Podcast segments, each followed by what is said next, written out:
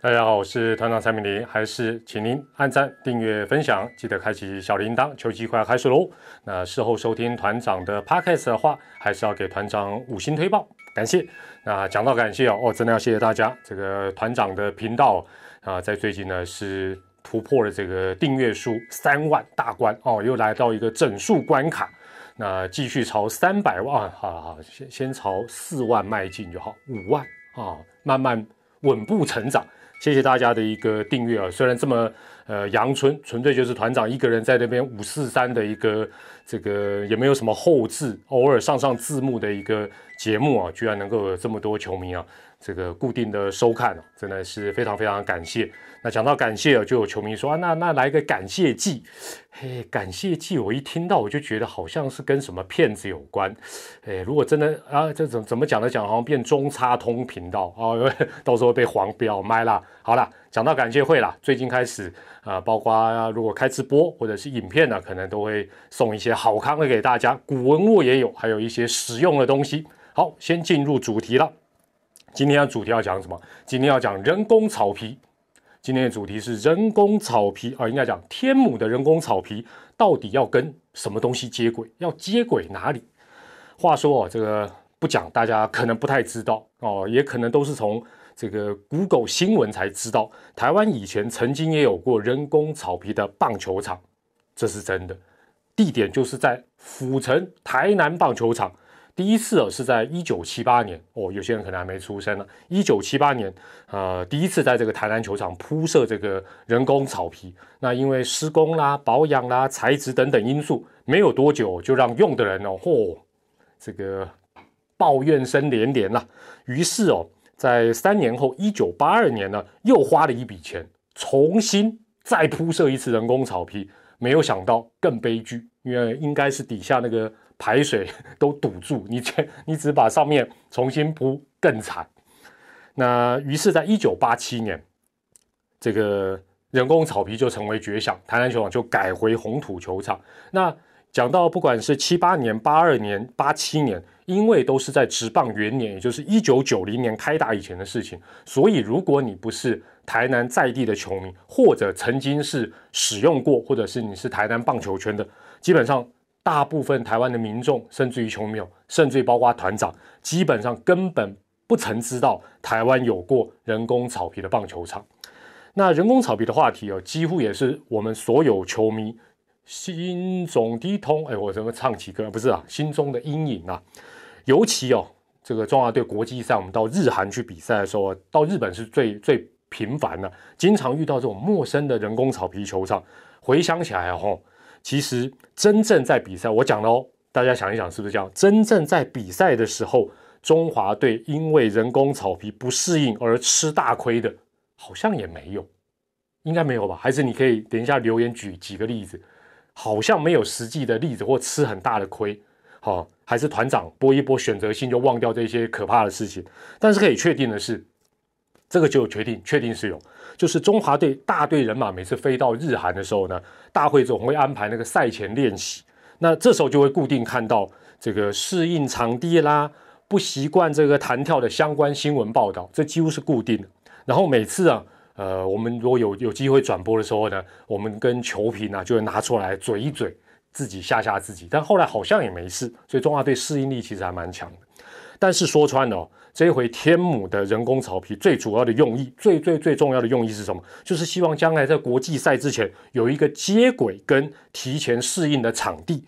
那当然，它是不是还有其他的优点跟用途？那这里就不多赘述。但重点是什么？就是希望能够早点适应嘛，啊，不然没事弄一个人工草皮球场做什么？那不过哈，根据。呃，前一阵子这个业余队跟尤其是职棒队哦，到天母球场实地的这个初步勘察探勘呢，似乎有共同的看法，有两个。第一个是弹跳的速度比预期反而慢很多，尤其是第二弹跳的时候特别特别的慢。第二是过去从来没有看过这种类型的人工草皮。那发表这个看法呢，包括在日职打滚多年，实际也体会过很多很多人工球场啊、人工草皮球场的这个祝总林威助。那这当中当然也包括呃，今年将有大概三十场要主场要安排在天母的叶军章这个魏雄队的叶军章总教练。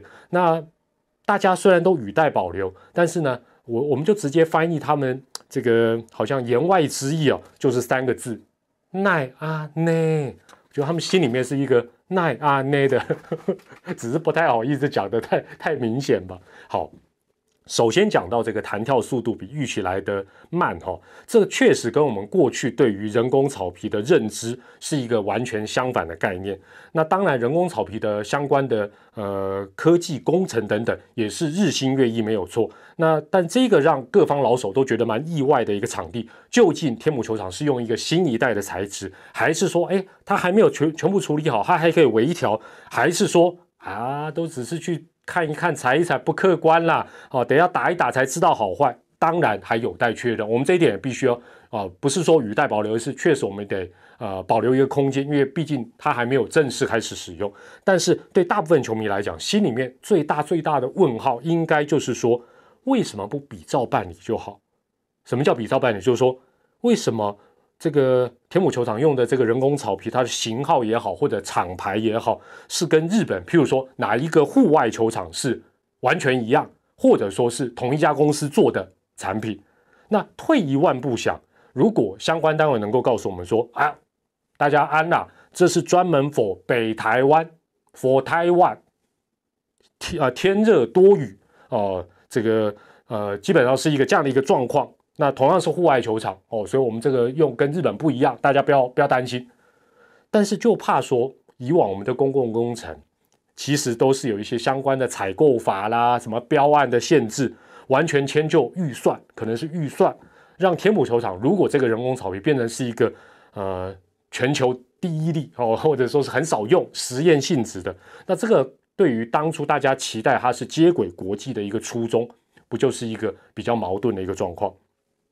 现阶段了，当然了，很很明显的，最挫爱蛋的就是魏全龙队，因为他本身训练基地大家知道在斗六，那斗六根本就是一般的球场，它不是一个人工草皮球场，居然要在天母打三十场的主场，完全没有主场优势，所以呢，叶总除了苦笑也只能苦笑啊。那实际上啊，大家上网这真的哦，我那个资料很详细，团长都看完，我就没办法多讲，你可以去查，呃，天母球场人工草皮，它有一个前置作业的一个分析报告是公开的，哦，这有委托好像是。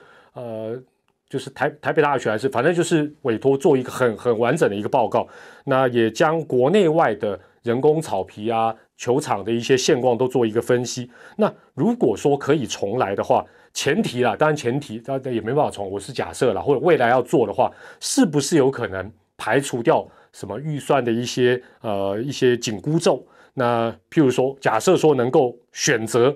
类似东京巨蛋或者是横滨 DNA 主场的场地材质，那你你一定想说，团长，你为什么讲这两个球场？很简单，第一个，很多国际赛，尤其在亚洲区域的，常常都办在东京巨蛋。那你说，哎，团长，那是室内的，那个可能不适合室，没有错哦。但是你怎么知道它室外不行？好，这个没关系，那我们就用横滨 DNA 的。那你说，哎，为什么不用神神宫球场？横滨 DNA 是冬奥的主场地。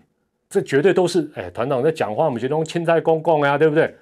其实我只是举例啦，就是说，我们至少天母球场是一个，你说我要去接轨一个国外很少去用的材质，或者是场地的厂牌，没有道理。你一定是接轨一个，说好，下次假设在横滨 DNA 办一个国际赛，哎，我们就在中华队就在天母球场集训，那不是很棒？那如果呃东京巨蛋那个材质，哎，我们做的户外也可以用，然后也很像，哇，更有利。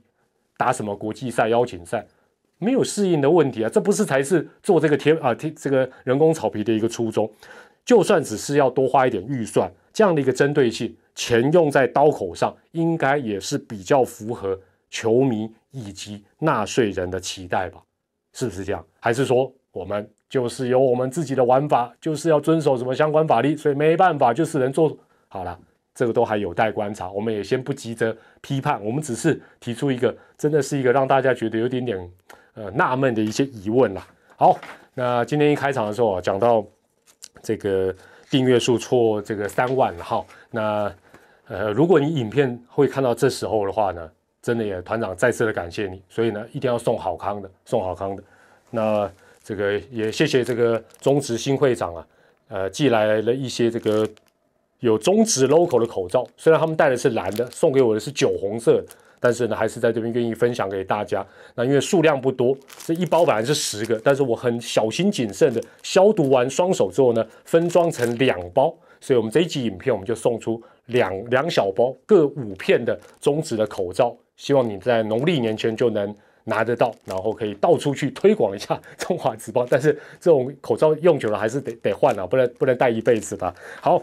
那怎么送呢？很简单了，这个按个赞，然后在我们这一则影片下方留言，留言留什么呢？留个中职加油啦，或者会长加油都可以，团长加油不行哦，中职加油或会长加油，好不好？我就会想办法把这两份各五片的口罩跟大家来做分享，还会继续有一些好康的啦。这个既然要感谢季，我们就好好的感谢大家，也谢谢大家听我啰里啰嗦，听到影片的最下方。